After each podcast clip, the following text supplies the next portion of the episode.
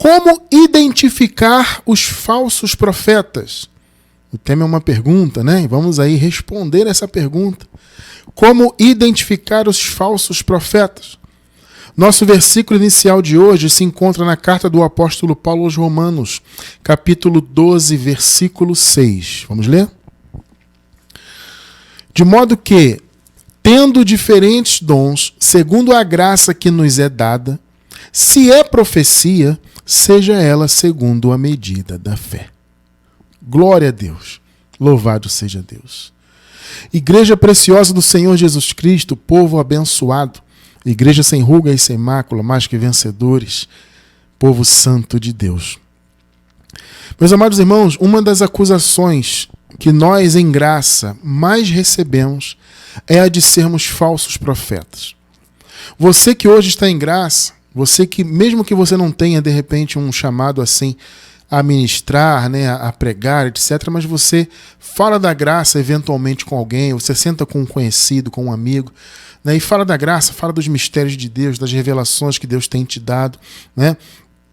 mesmo você não tendo esse chamado de, de pregador, ou de, de enfim, de, de, mestre, né, de mestrar, de, de ensinar, ainda assim você pode ser taxado e certamente será taxado de falso profeta. Ah, você é um falso profeta, aquele pregador é falso profeta. Né? As pessoas têm esse conceito de quem prega a graça, porque a graça realmente é uma palavra subversiva, né? porque ela vai contra o que está implantado na mente do povo há muitos séculos. Né? O Senhor, pela sua infinita misericórdia, fez com que a graça né, viesse novamente em nossos tempos. Né? Ele permitiu que a graça surgisse de novo, né, que esse entendimento viesse à tona. Né? Assim como houve, isso aconteceu na época de Paulo, né? quando Paulo foi ao terceiro céu e recebeu a revelação da boca do justo, como ele disse, né? e essa revelação ficou registrada, pelo menos parte dela, ou resumo, eu diria, ficou registrada em suas epístolas. Né? E pela misericórdia de Deus, essa mensagem, esse entendimento chegou até nós nos tempos atuais. E nós estamos plantando, então, hoje, essas sementes da graça, para que essas sementes alcancem as gerações futuras, para que o povo no futuro seja ainda mais liberto do que é hoje. A palavra da graça hoje ela já, já tem libertado, já está libertando né? muitas pessoas.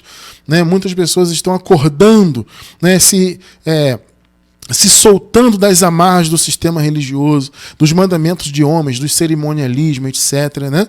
E muitas dessas pessoas, e especialmente líderes, apontam então para nós que pregamos a graça e nos, de, e nos chamam de é, falsos profetas. Né? Justamente porque a nossa mensagem destrói a mensagem deles. Né? Então eles dizem assim: poxa, o que esse cara está pregando não está de acordo com o que nós entendemos que é a verdade. Então ele é um falso profeta. Agora, será que nós que pregamos a graça somos de fato falsos profetas? Como identificar verdadeiramente um falso profeta? Então vamos caminhar um pouco nesse conhecimento hoje e vamos ver quem realmente é falso profeta. Né? Para começar, vamos entender o seguinte: nos escritos antigos, né, nos escritos gregos antigos, os profetas eles eram considerados os intérpretes dos oráculos, né? Ou os intérpretes de coisas ocultas. Tá? Isso na visão grega. Né?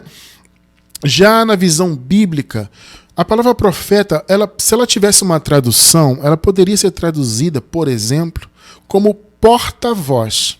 Né? Seria uma das traduções. Né? O profeta, então, biblicamente, ele é um porta-voz de Deus. Né? É alguém que se põe a transmitir a mensagem de Deus. Então, o profeta ele se põe entre o que Deus fala e o que as pessoas escutam. Entende? Por isso o sentido de porta-voz. Né? Então, Deus fala, Deus traz a revelação, Deus traz uma mensagem, essa mensagem é recebida por essa pessoa que tem esse chamado, que tem esse dom, ou que buscou esse dom e recebeu de Deus, etc. E essa pessoa transmite essa mensagem. Então ela fica entre o que Deus fala e aqueles que ouvem, no caso, o povo de Deus em geral. Tá? Então esses são os profetas. Biblicamente, há dois chamados de profetas. E é aqui que muitos se confundem, porque as pessoas veem que os profetas, segundo a palavra, terminaram em João. Né? E muitas pessoas nos perguntam, irmão, se, se, os profetas profetizaram até João, como é que Paulo fala depois da cruz de profetas? É porque, amados, é muito simples de entender isso. É porque existem dois chamados. Existiram os profetas para os judeus, para o povo de Israel, e existem os profetas para a igreja. Como são dois pactos, então são dois chamados. Vocês entendem isso? Então vamos ver aqui realmente e, e, com, e vamos comprovar biblicamente que os profetas em relação ao antigo pacto, os profetas que tinham esse chamado para o povo de Israel, o serviço deles se encerrou em João. Vamos ver isso aqui no livro histórico de Mateus, capítulo 11, versículo 13. Porque todos os profetas e a lei profetizaram até João. Está muito claro isso aí, né? Então alguns se confundem e pensam, poxa, Paulo fala de profeta depois. Nós, nós acabamos de ler aqui né, em Romanos 12, versículo é, 6. Olha, se os profetas foram até João, por que Paulo fala de profeta? Repito, porque são dois chamados. Aqui no texto de Mateus está tratando dos profetas em relação ao antigo pacto. Aqueles que tiveram chamado no antigo pacto para falar para o povo de Israel. Agora vamos ver o chamado de profeta para a igreja. Efésios capítulo 4. Vamos ler os versículos do 11 ao 13. E ele mesmo deu uns para apóstolos, outros para profetas, tá vendo aí? E outros para evangelistas e outros para pastores e mestres. Qual é o intento de Deus em levantar esses ministérios, em dar esses dons? Veja bem, amados, esses chamados aqui que nós lemos não são títulos, tá? Não é um título honorífico, não é um título eclesiástico. Isso aqui são dons exercidos. Não tem nada a ver com título, com receber diploma, com receber honrarias. Tá? É, é, é totalmente diferente do que o sistema prega. Isso é, não é um título que você usa antes do seu nome. Não é isso. Tá? São dons, tá bom? E no caso aqui, como nós vimos no versículo 11, é, os profetas, né? É, o, o dom de profeta é um desses dons para a igreja. Então, até João foram os profetas para o antigo pacto, para o povo de Israel. Agora existe o chamado para a igreja. Versículo 12, então. Qual, é intento, qual a intenção do Senhor, então, em levantar esses dons? Querendo o aperfeiçoamento dos santos. Então vocês veem que há um chamado específico para a igreja para a obra do ministério, ou seja, para que a igreja seja aperfeiçoada para o próprio ministério da igreja no mundo. Para a edificação, tá vendo? A construção, a preparação do corpo de Cristo. O corpo de Cristo é o quê? O corpo de Cristo é a igreja. Né? Então, há profetas para a igreja. Versículo 13. Até que todos cheguemos à unidade da fé, ao pleno conhecimento do Filho de Deus. Olha aí, amado, presta bem atenção nisso aqui. Olha o chamado dos, dos é, desses dons, né? E no caso em especial hoje, é, em função do tema, estamos tratando dos profetas. Olha a intenção de Deus. É que todos os filhos cheguem à unidade da fé, ao pleno conhecimento do Filho de Deus, ao estado de homem perfeito. Aqui homem é no sentido não do gênero masculino, mas da humanidade, né? É, à medida da estatura completa de Cristo. Então os, os dons foram é, concedidos aos homens, e no caso aqui se referindo especificamente ao dom de profeta, né, para o aperfeiçoamento da igreja para que os eleitos de Deus, aqueles que Deus quer revelar, alcancem o conhecimento pleno do Filho de Deus, Jesus Cristo. Né? Ou seja, o que é conhecer o Filho de Deus? É conhecer a graça. Jesus é a graça. E com o conhecimento da graça, nós, como igreja, alcançamos o estado de homem perfeito. É perfeito no entendimento, entende, amado? Tá? Aqui não é perfeito espiritualmente. É bom você entender isso. Porque você, fala, você vai dizer assim, mas irmão Cristiano, o Senhor já não nos tornou perfeitos em Cristo? Espiritualmente, sim. Tá? Porque ao ressuscitar, o Senhor ressuscitou primeiramente os espíritos, né, dos eleitos de Deus. Entende? Então os espíritos já se tornaram perfeitos e completos, principalmente com a presença, né, do Espírito Santo, que começou lá no dia de Pentecostes, depois veio sobre os, os gentios e hoje na nova aliança estabelecida, nós já nascemos com o Espírito Santo em nós, tá? Então nosso espírito já é completo. Aqui está falando em relação a estar perfeito no conhecimento, ao estado de varão, de homem perfeito, ou seja, de um ser humano, filho de Deus, completo, perfeito na mente, tá? Não só espiritualmente, mas no entendimento. À medida da estatura completa de Cristo. É aquela história que nós já falamos aqui. É aquela questão de Cristo ser formado em nós. Né? É, ou seja, nós fomos é, criados em Cristo na mente pelo Evangelho, né? Nós fomos gerados pelo Evangelho na mente em Cristo por meio do Evangelho da graça. E a partir do momento que a graça nos é revelada, e começa e se inicia um processo de crescimento, de amadurecimento, é, de evolução, eu diria. Né? Onde você vai de fé em fé, de glória em glória, crescendo em graça, em conhecimento, em experiências com Deus, etc, etc, etc. Então, o Senhor levantou esses dons e, e deu dons a, a, a, algumas pessoas para que a igreja dele, no geral, cresça, né? para que a igreja seja é, é, alcance o estado de homem perfeito, a estatura completa de Cristo. Então você viu aí dois chamados: o chamado para o antigo pacto, para os judeus, para o povo de Israel, e o chamado para o novo pacto, para a igreja. E aí você pode se perguntar, irmão Cristiano, qual é então a principal diferença desses chamados, além do fato de que um ser por antigo pacto e outro ser por novo? Amado, sabe qual é a principal diferença? é que os profetas do antigo pacto, eles eram usados para anunciar a mensagem de Deus, mas eminentemente para transmitir a mensagem de Deus em relação ao futuro. Tá? Essa é a principal característica.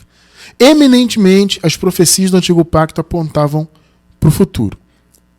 Tá? E, e do novo pacto, irmão Cristiano França? O do novo pacto é diferente. Eminentemente, os profetas para a igreja falam do passado. Interessante isso, né? No antigo pacto, falava-se eminentemente do futuro. No novo pacto, fala-se eminentemente do passado. E agora, depois de toda a obra consumada, fala-se totalmente do passado. Não só eminentemente, mas totalmente do passado. Então, essa é a diferença. Aí você pergunta, mas irmão Cristiano, por que isso acontece? Amados, isso acontece por quê? Porque o centro profético, o alvo profético, em sua grande maioria das profecias, né? O alvo é Cristo. É ou não é verdade? A lei, o que a palavra diz? Que a lei era uma sombra, não é? Ou seja, a lei apontava. Né? A sombra na metáfora é o seguinte: a pessoa vem lá de longe, na luz do sol, primeiro chega a sombra dela, não é? Assim, na metáfora, tá, amado? Primeiro você vê a sombra chegando, depois a pessoa vem lá, no, lá embaixo. Então, na metáfora é isso. A lei veio primeiro, mas como a sombra. Não era o bem real ainda. O bem real era Cristo. Então, a lei, nas, as obras da lei eram, na verdade, sombras da, dos bens reais. Né? Dos bens futuros, futuros em relação ao antigo pacto, tá? Nós encontramos esse termo na carta aos Hebreus, né? A lei era a sombra dos bens vindouros, futuros, etc. E, e vindouros, futuros em relação ao antigo pacto. Esses bens já são presentes, não são mais futuros, tá? Então a lei apontava para Cristo, para o que Cristo faria pelo seu povo, pela obra de Cristo, né? E os profetas profetizavam sobre o Messias. Por isso eles apontavam para o futuro, na maioria das profecias. Era sempre uma mensagem messiânica e sempre uma mensagem de preparação do povo, né? É, preparando o povo para eventos, etc. E sempre tinha, ou na maioria das vezes, tinha um fundo messiânico nisso, né? Falava-se, por exemplo, Daniel, né? Falava sobre o apocalipse do, né? dos israelitas, que aconteceu no ano 70, tudo se cumpriu, né? É, e, e, dentre outras profecias em relação a isso, sempre tinha um fundo, um apontamento messiânico. Então, por isso que no passado os profetas tinham chamado de falar do futuro. Entende? Só que os profetas do novo pacto, para a igreja, eles têm um chamado a falar do passado. Aí você vai dizer assim, mas irmão Cristiano, nós encontramos na Bíblia algumas, profeti é, algumas profecias perdão, em relação ao futuro. E é verdade. Por que isso acontece? Porque o período da nova aliança nós também a dividimos em dois, ou dividimos em dois períodos. Né?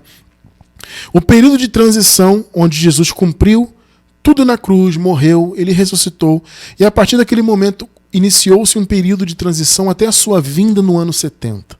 Tá?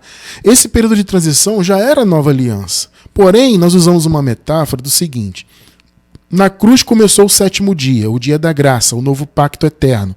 Só que, como todo dia, o dia normal que nós vivemos, ele tem uma madrugada. Né? Então nós entendemos que esse período de transição foi essa madrugada do sétimo dia, foi entre a cruz e a vinda de Cristo. Houve, entre aspas, uma madrugada. Até que o dia amanheceu, ou seja, a graça foi totalmente estabelecida e cumprida e os caminhos à graça foram 100% abertos a partir então da vinda do Senhor. Então, houve um período de transição onde ainda havia coisas para o futuro. Então, os profetas para a igreja profetizavam o passado, porque o foco, mais uma vez, é Cristo. O centro profético, o alvo profético é Cristo. Né? Então, quem estava antes de Cristo falava do futuro. Quem está depois de Cristo fala do passado, porque está apontando para o que Jesus fez. Tá? Só que na época da transição ainda havia coisas a se cumprir. Por isso você encontra palavras proféticas sobre o passado, sobre o que Jesus fez, mas também alguma coisa do futuro. Então vamos ver isso, tá, biblicamente. Vamos ver, vamos ver alguns exemplos. Vamos, claro, usar o apóstolo Paulo aqui como referência. Veja então o Paulo profetizando sobre o passado, ou falando do seu chamado, né? De profeta em relação ao que já havia ocorrido. 1 Coríntios 1,18. Vamos ler. Porque, olha só, amado, como é que Paulo chama o evangelho que ele pregava? Paulo pregava o evangelho da graça. Né? Como é que ele chama esse evangelho, um dos nomes que ele concede a esse evangelho. A palavra da cruz. Observou isso? Porque a palavra da cruz é loucura para os que perecem, mas para nós que somos salvos é o quê? É o poder de Deus. Olha como Paulo fala, é a palavra da cruz. Amado, a cruz, ela está em que momento aqui em relação ao apóstolo Paulo? Ela está ainda para acontecer no futuro ou a cruz já era passado aqui em relação a Paulo? Obviamente, a cruz já estava no passado. Já havia ocorrido a morte e já havia ocorrido a ressurreição do Senhor Jesus. Então, Paulo está falando de quê? Do passado. A palavra profética, a mensagem de Deus que Paulo defendia, falava do passado, do que Jesus já havia feito. A lei e os profetas eminentemente falavam do que Jesus faria. Então estava apontando para o futuro. Na graça fala-se do que Jesus fez. Então o evangelho da graça tem, um chama... tem essa, esse nome de palavra da cruz. 1 Coríntios 1, 23, vejam só. Mas nós pregamos a Cristo crucificado Olha o que Paulo está dizendo. Gente, o meu alvo, o alvo da minha mensagem é Cristo crucificado, que é escândalo para os judeus e loucura para os gregos. Ou seja, eu profetizo o que Jesus fez. Percebe? Eu sou um profeta da nova aliança. Né? Como se Paulo estivesse dizendo isso. Eu sou um profeta do Senhor, mas é da nova aliança. Então eu falo do que ele fez. Eu prego Cristo crucificado. A palavra que eu prego é a palavra da cruz, do que já aconteceu. Amado, entende que o foco do evangelho é isso? O foco do evangelho é falar da cruz. Vocês percebem que nós aqui em graça falamos eminentemente da cruz, do que Jesus fez, das conquistas do Senhor da obra salvadora de Cristo. Graça é cruz, amado. Sabe? Graça não é falar de história da carochinha, morte da bezerra, e ficar falando de, eh, de Jesus de Nazaré, ainda que nós amemos as obras de Jesus de Nazaré, obviamente, ainda que nós respeitemos profundamente, só que nós não olhamos mais Jesus assim como Nazareno, como o sistema olha até hoje. Entende? A nossa visão está em Jesus ressuscitado. O próprio Paulo ensinou isso, né? Olha, gente, a ninguém conhecemos segundo a carne. E ainda que vocês tenham conhecido, visto, andado com Jesus segundo a carne, agora já não o conhecemos desse modo. A nossa visão está em Jesus ressuscitado. Porque a mensagem do Evangelho é palavra da cruz. Cruz. É o que Jesus fez. É a obra salvadora de Jesus. É isso que profetizamos hoje. Só que como eu disse, na época de, da igreja primitiva e de Paulo ali, ainda havia coisas a ocorrer. Nem tudo estava consumado, não em relação à salvação. Entende? A salvação foi consumada no sentido de que Jesus matou o velho homem, já estudamos isso recentemente, né? O Senhor matou o velho homem, o Senhor aniquilou o pecado, cumpriu toda a lei, derramou seu sangue como Cordeiro de Deus. Então, nesse sentido, tudo foi consumado ali. Mas ainda faltava um detalhe: faltava o que? A ressurreição, faltava a destruição da morte. Então, veja só Paulo falando de algo do futuro. 1 Coríntios 15, 26. Ora, o último inimigo que há de ser Tá vendo? Que há de ser, naquela época haveria de ser ainda aniquilado, é a morte. Nós já vivemos em um momento que a morte já foi aniquilada. Não existe mais é, o chamado Hades, né, que é o lugar dos mortos, né? Que eu entendo esse lugar dos mortos como a não existência, a destruição da alma, né, e da vida do filho de Deus. Tá? Até a vinda de Jesus, amado, ainda não tinha sido destruída totalmente a morte. Jesus já havia vencido nele mesmo a morte. Mas a ressurreição definitiva aconteceu na sua vinda, como era promessa, inclusive. Por isso que Paulo falou isso aqui. Olha, gente, Jesus já morreu, já ressuscitou, tá? já fomos transportados por reino espiritualmente, etc, etc. Mas ainda tem um inimigo a ser morto. É a morte. Hoje em dia, amados, o Filho de Deus não vê mais a morte. Note que eu não estou falando de morte biológica. A morte de Adão, eu sempre digo, Adão tem que morrer. Adão recebeu uma sentença de Deus. Certamente morrerás. Então, o nosso Adão morre, o nosso corpo biológico morre. Agora, a morte não alcança a nossa alma e muito menos o espírito. Percebe isso? Tá? Então, nós é, não vemos mais a morte, não passaremos por um processo de ressurreição. Quem passou por um processo de ressurreição foi quem morreu biologicamente antes da vinda de Cristo no ano 70. Cristiano França, eu estou ficando doido, abençoado. Eu não, que negócio é de ano 70? Como assim você está dizendo que Jesus voltou? Que heresia? Que... Calma, calma. Acalme-se o seu, acalme o seu coração. Tá? Estude. Vou deixar embaixo do vídeo no YouTube um link com todos os nossos estudos de escatologia consumada. Irmão, se você assistir a esses estudos com o coração aberto, sem qualquer tipo de preconceito, de visão religiosa, limpe a sua mente disso e assista aos estudos de escatologia consumada com a Bíblia na sua mão, conferindo na palavra, você vai ver que não faz sentido esperar uma suposta volta de Jesus no futuro. Já se consumou. Tá? Eu não vou entrar nisso, obviamente, porque o assunto é outro hoje. Tá? Tá bom? Então estude isso para você entender. A igreja primitiva, sim, viveu um período de transição da morte de Jesus e consequente ressurreição até a sua vinda no ano 70, onde houve sim definitivamente a derrota da morte. Porque ali no ano 70 houve a ressurreição dos filhos de Deus. Então a morte acabou naquele momento. Segue-se apenas agora a morte biológica, que já é esperada. Mas a morte do Filho de Deus, a não existência, não alcança mais o Filho de Deus. Entende? Então você vê que aqui havia o que? Profecias para o futuro. E você vê Paulo falando da vinda de Jesus, né, etc. Por quê? Porque eles estavam antes de tudo acontecer. Então, no período de transição, eles profetizavam sobre o passado, porque a mensagem principal de Paulo era a cruz, a palavra da cruz, só que Paulo também falava do futuro porque ainda havia coisas a acontecer. Nós que já vivemos depois, aliás, já nascemos, né? Depois de toda a obra consumada, depois da vinda, com tudo pronto, nós profetizamos apenas sobre o passado. O verdadeiro, observe bem isso, hein? É uma característica dos verdadeiros profetas.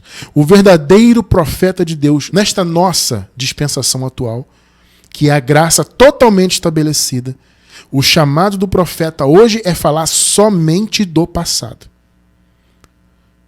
Porque, mais uma vez, o foco profético é Jesus, no caso o que Jesus fez, a sua obra de salvação. Esse é o foco das profecias. Antes da cruz, claro, apontava-se para o futuro. Depois da cruz, aponta-se para o passado. Quem viveu o período de transição ainda viveu esperando algumas coisas acontecerem, em especial em relação à vinda de Cristo e à ressurreição, o fim da morte, etc, etc. Só que agora não vivemos mais esperando nada no futuro. Não tem nenhum apocalipse no futuro. Isso é bobagem, isso não existe isso aí. Isso é uma invenção do sistema mundano religioso. O verdadeiro profeta hoje, ele profetiza só sobre o passado. Tá claro isso, né? Tá? Então, abençoados, a pergunta do tema hoje, né? Mais uma vez, o nosso tema do estudo é uma pergunta. Como identificar os falsos profetas? O primeiro ponto você já viu aí. Né? Agora, antes de responder com mais profundidade a respeito é, dessa dúvida, antes de responder a essa dúvida com mais profundidade, melhor dizendo, eu quero dizer uma coisa. No meu modo de entender, e eu acredito que vocês, todos vocês certamente, vão ver lógica no que eu vou falar. A minha visão em relação aos profetas na nossa dispensação atual e eterna da graça, a minha visão é que existem dois tipos de falsos profetas. Existem os falsos profetas que são falsos profetas natos. Eles nasceram falsos. Eles são enganadores por natureza. Têm prazer em enganar. São cães gulosos. São filhos da perdição. São filhos do diabo. Diabo, sabemos, é o velho homem. São filhos somente da carne. Não tem nada de Deus. Não tem nada espiritual neles. São falsos profetas natos. Eu entendo dessa forma. E existem, mesmo porque existe a má semente, então obviamente tem que haver os falsos profetas natos. Mas existem também os falsos profetas circunstanciais, que são pessoas de Deus, são pessoas até de boa índole, de bom coração.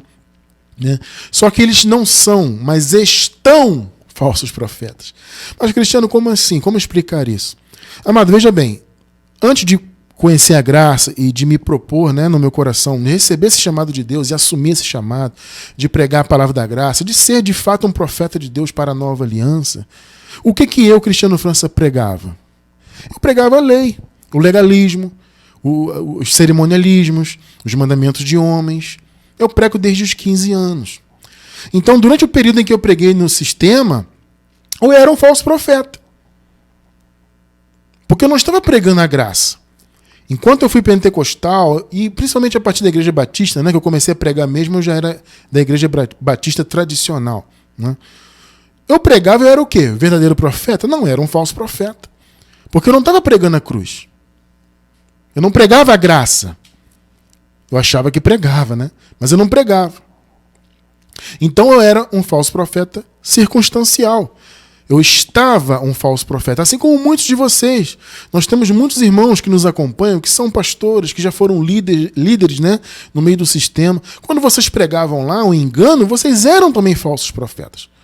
Mas vocês são filhos de Deus. Então eu diria que vocês, assim como eu, nós fomos falsos profetas circunstanciais.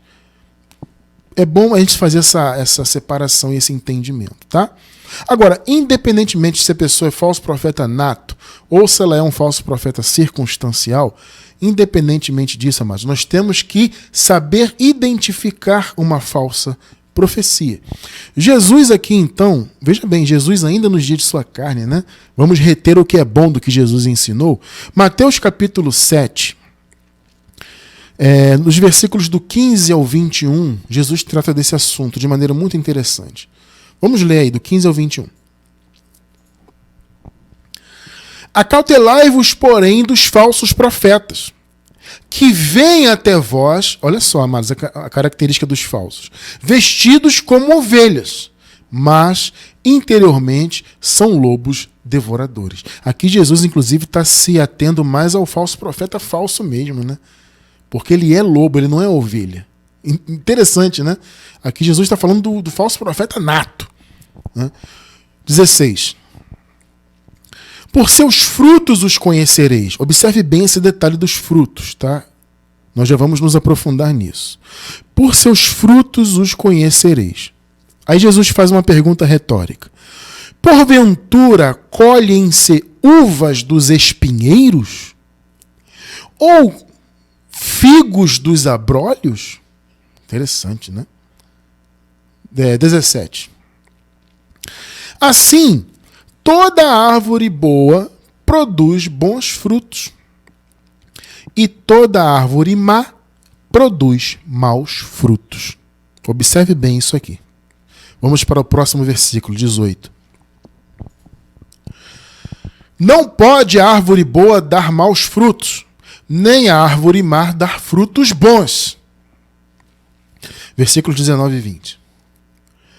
Toda árvore que dá bom fruto, é, que não dá bom fruto, corta-se e lança-se no fogo. O fogo, como eu já expliquei algumas vezes, na Bíblia ele simboliza principalmente o juízo de Deus. Então, ou seja, as, as árvores más passam e já passaram pelo juízo. Portanto, pelos seus frutos os conhecereis. Olha que interessante. 21.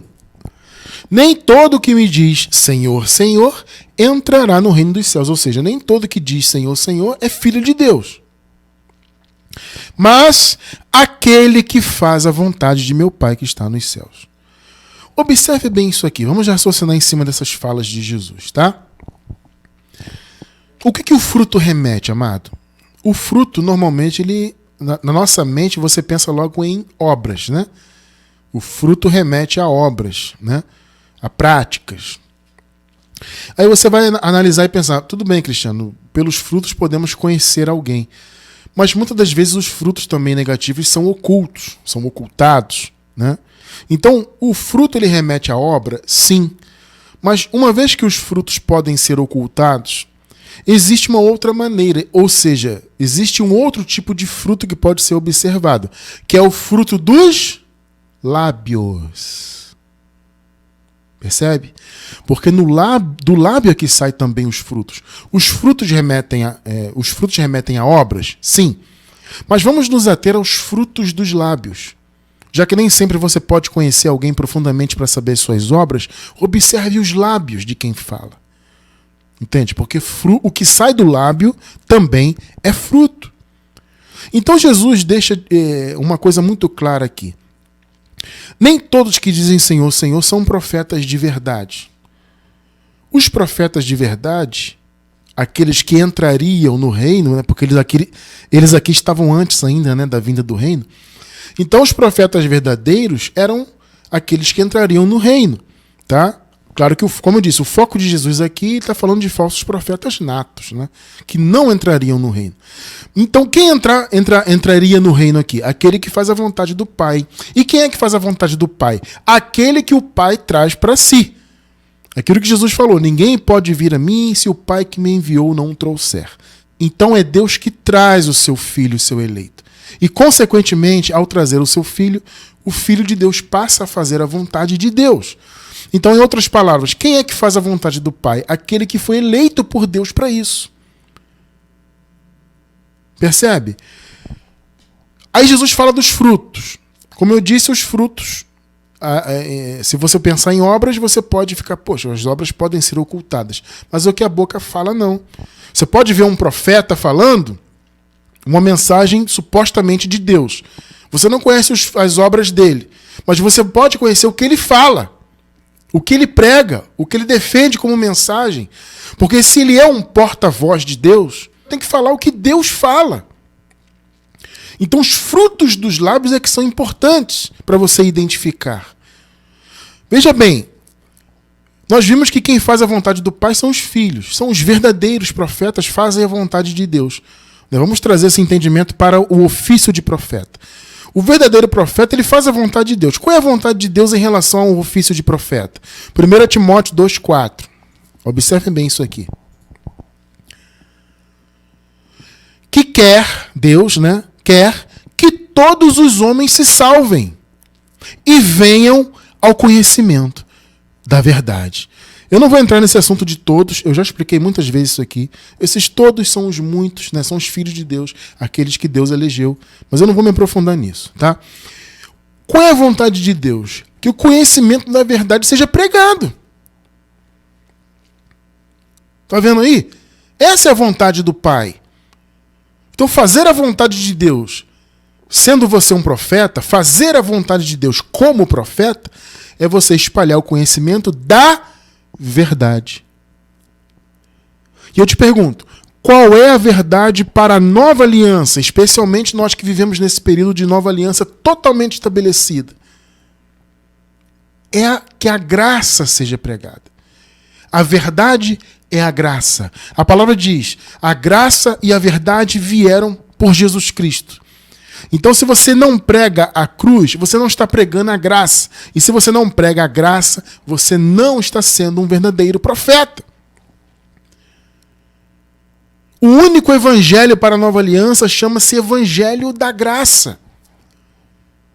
Então, se alguém vem para você e diz que você tem que pagar o preço, que a salvação se perde, que você tem que jejuar para ser santo, e tem que tomar santa ceia para ter comunhão com Deus, e tem que guardar o sábado, e tem que fazer isso, e fazer aquilo outro, e os mandamentos de homens, isso não é graça. Isso resumindo bem, né? É o que a maioria do sistema vivem hoje. Uns guardam sábados, outros não guardam sábados, mas guardam domingos, como se o domingo substituísse o sábado de alguma forma.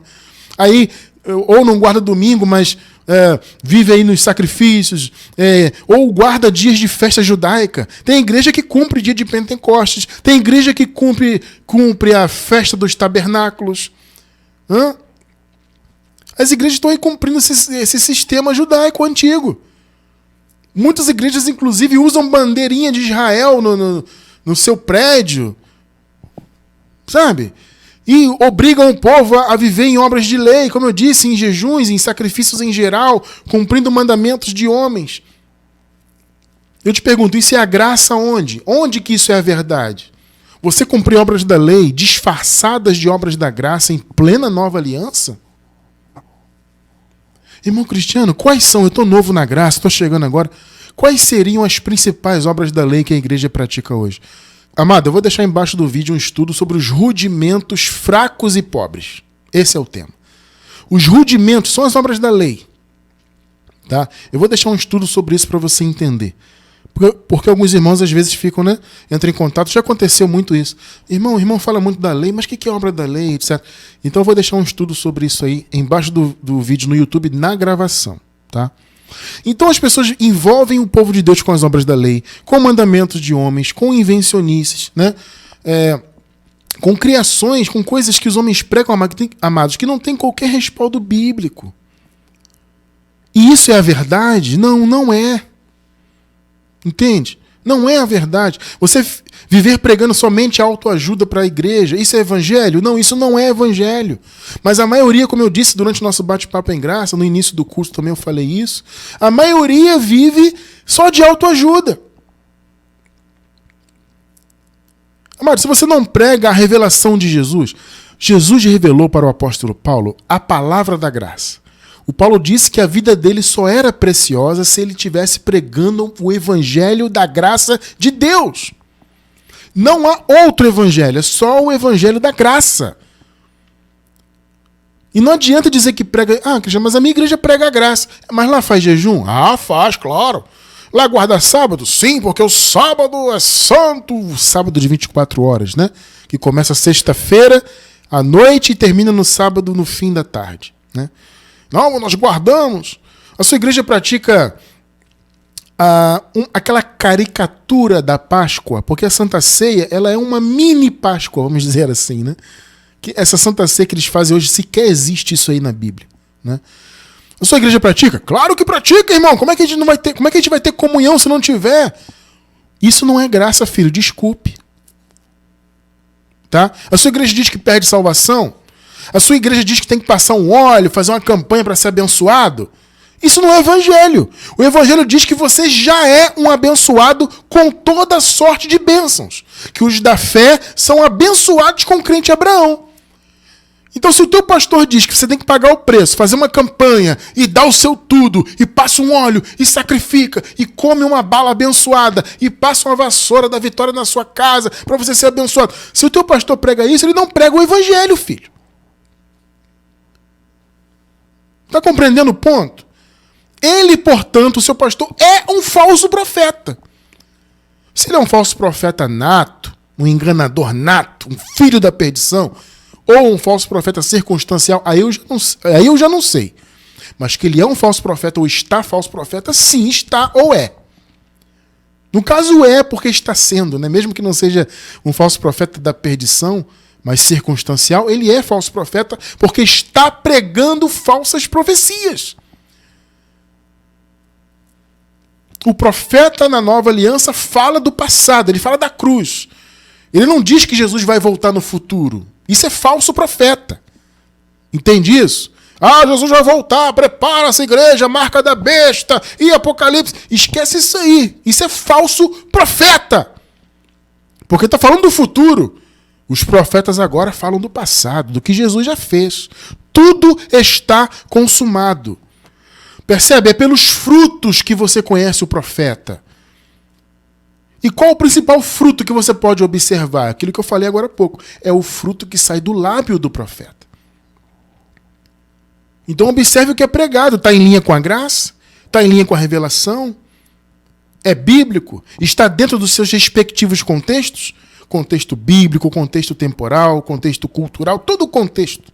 Todos os contextos são importantes para o entendimento da palavra. Está certinho dentro do contexto? Está interpretado dentro do seu tempo? Hã? Fala da cruz, fala do passado, fala do que já foi feito? Glória a Deus.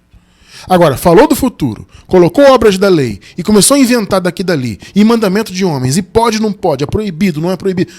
Isso é falso profeta. 1 Timóteo 6, vamos ler os versículos do 3 ao 5. Olha o que o apóstolo diz aí. Ó. Se alguém ensina alguma outra doutrina, outra em relação a quê, Cristiano França? Em relação à graça. Repito, o apóstolo Paulo pregava o evangelho da graça. Então, quando Paulo fala de outra doutrina, ele está se referindo a uma doutrina diferente da graça, algo alheio à graça. Se alguém ensina alguma outra doutrina e não se conforma com as sãs palavras de nosso Senhor Jesus Cristo. Ou seja, essas palavras aqui sãs, Paulo recebeu no terceiro céu. Foi a revelação da graça. Ou seja, se a doutrina ensinada não está em conformidade com a revelação da graça que eu recebi, as sãs palavras do Senhor Jesus Cristo, e com a doutrina que é segundo a piedade, a piedade aqui significa devoção, né? um envolvimento forte com, a, com o reino de Deus. Se, se, se a doutrina não leva a isso, e a pessoa não prega isso, versículo 4. Olha só a pessoa. É soberbo e nada sabe. Vou ler de novo. Soberbo e nada sabe. Olha, amado, pode ser PhD, doutor, pós-doutor, THD, pode ser o que quiser. Eu sou THD em teologia, PhD em não sei o quê, pós-doutorado em. Não importa se não prega as sãs palavras de Jesus Cristo, ou seja, se não prega a doutrina genuína da graça, é soberbo e nada sabe. Nada sabe, mas delira acerca de questões e contendas de palavras, das quais nascem invejas, porfias, blasfêmias, ruins suspeitas.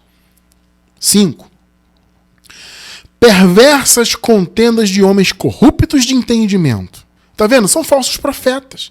Porque eles são corruptos de entendimento. Não estão pregando as sãs palavras do Senhor Jesus.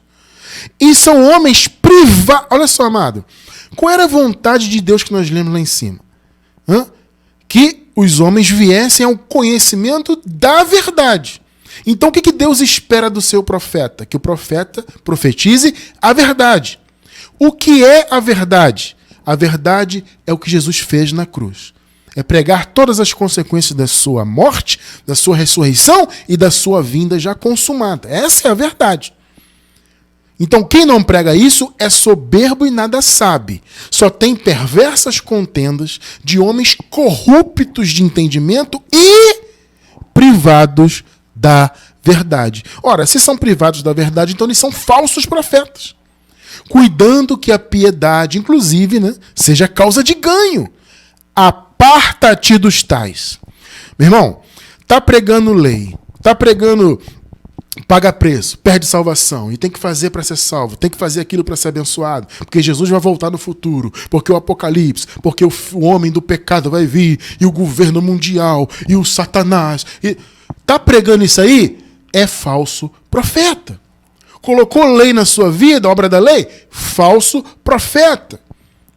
Tá inventando coisa para o futuro ainda e dizendo que está na Bíblia? Falso profeta aparta-te dos tais. Não sou eu que estou falando, não, é a palavra. Você está vendo que o cara está pregando um engano e você está envolvido com um camarada? Percebe o problema? Você que está chegando agora devagarzinho na graça, Deus está começando a te revelar a palavra. Não é? É uma é revelação maravilhosa. Não tenha medo de romper com o sistema, não. Amados, muitas pessoas nos escrevem que têm um certo medo. Poxa, eu estou recebendo a graça agora, estou maravilhado, mas a minha igreja lá, o meu pastor. Tô... Amado, olha só, você não tem compromisso com homens. O seu pastor, se ele não prega a graça genuína, se ele não prega o que Jesus fez na cruz, se, prof... se ele é um profeta do futuro ou de coisas que não estão na Bíblia, que não fazem parte da nova aliança, se ele não prega o passado, se ele não prega a cruz e não prega que Jesus já voltou e que tudo já foi consumado, ele é falso profeta. Você vai estar submetido a uma mensagem de um falso profeta? Hoje, conhecendo a graça, você consegue identificar um falso profeta pelos frutos dos seus lábios. Então, cuidado, aparta-se dos tais. Porque os falsos profetas, eles fazem as pessoas não obedecerem mais à verdade. Observe só, Gálatas 5. Vamos ler os versículos 7 até o 9. Vamos ler de uma vez só aqui. O Gálatas, nós sabemos que os Gálatas foram chamados na graça, né? Paulo fala isso.